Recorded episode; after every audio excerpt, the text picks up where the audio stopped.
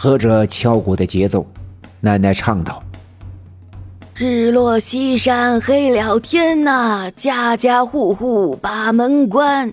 喜鹊老娃奔大树，家桥小燕奔房檐。行路的君子住旅店呐，当兵的住进了营盘。十家上了九家的锁，只有一家门没关。要问为啥门没关呐？敲锣打鼓请神仙。左手敲起了文王鼓，右手拿起了武王鞭。文王鼓，溜木圈儿，奔得滑呀，跑得远。上面拴上八铜钱，四个朝北，四个朝南，四个朝北安天下，呢四个朝南定江山。文王鼓，鼓声远，声声传到终南山。终南山那赛桃园里边住着老神仙，老神仙心慈善，弟子有难看在眼。乘着先锋到我家呀，来到我家救苦难哎。鼓声清脆，奶奶的声音高亢。渐渐的，奶奶加快了敲击的节奏，继续唱道：“老神仙心慈善，弟子有难看在眼，撑着天色到我家呀，来到我家救苦难。”唱了两段。奶奶的嗓子里连续的发出“哦哦”的声音，好似吃东西噎住了喉咙，响亮的大嗝一般。突然，她猛地挺直腰板，眼睛依旧紧闭，浑身用力的抖动起来。奶奶不再打鼓，于是摇晃着拜鼓和鼓鞭，铜钱和奶奶腰上的腰铃发出哗楞楞的声响。随着这摇铃的声音，眼前的那个蜡烛扑哧哧的跳动，火焰的顶端冒起了一缕黑色的烟。那缕黑烟盘旋了几下，蜡烛的火焰突然停止跳动，像之前一样安静的燃烧着。那缕黑烟也直挺挺的向上，一动不动。我奶奶头向后仰，不再作声。手里的太平鼓也放到一边，屋子里的所有人都屏住呼吸，看着我奶奶，大气都不敢喘。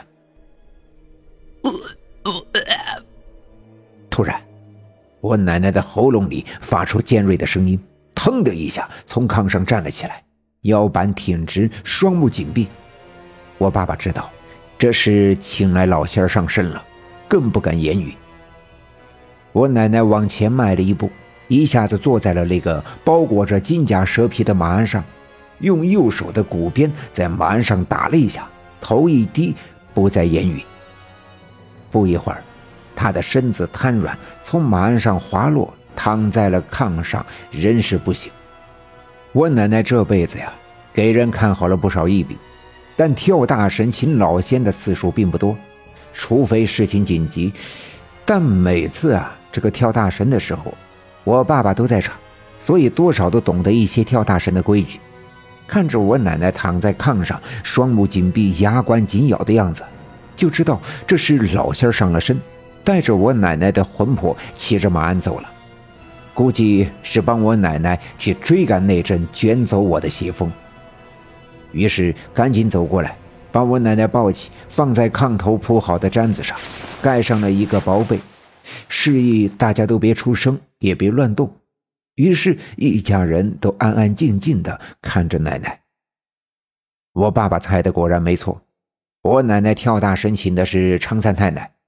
刚才蜡烛的火苗跳动的时候，正是三太奶借着一阵风到了我家，附在了我奶奶的身上，又带着我奶奶的魂魄，骑着那个马鞍飘到空中，向西南的方向飞去。追赶那阵奇怪的大风，当然，这些普通人呀是看不见的，只能看到我奶奶的肉身昏睡，也只好安静的等。再说刚才被大风卷走的我，刚升到空中的时候，我多少有些害怕，但转念一想，每次常银花来找我，带我去常三太奶的仙山五峰岭的时候，都是用这样的方法。刮一阵风，便把我带到千里之外。看来这次又是三太奶找我，于是我便不再害怕。但我感觉这次与往次不同，以往啊，每次都是在晚上，而且带走的也只是我的魂魄，我甚至能看到我的肉身躺在屋子里的炕上。还有不同的地方，就是每次风起之后，我便昏迷失去知觉，醒来的时候就到了五峰岭，但这次我始终是清醒的。甚至能清楚地看到自己升到高空，脚下的房子和院子越来越小，甚至可以看到整个刘家镇被冰封的像一块琥珀一般的刘家镇。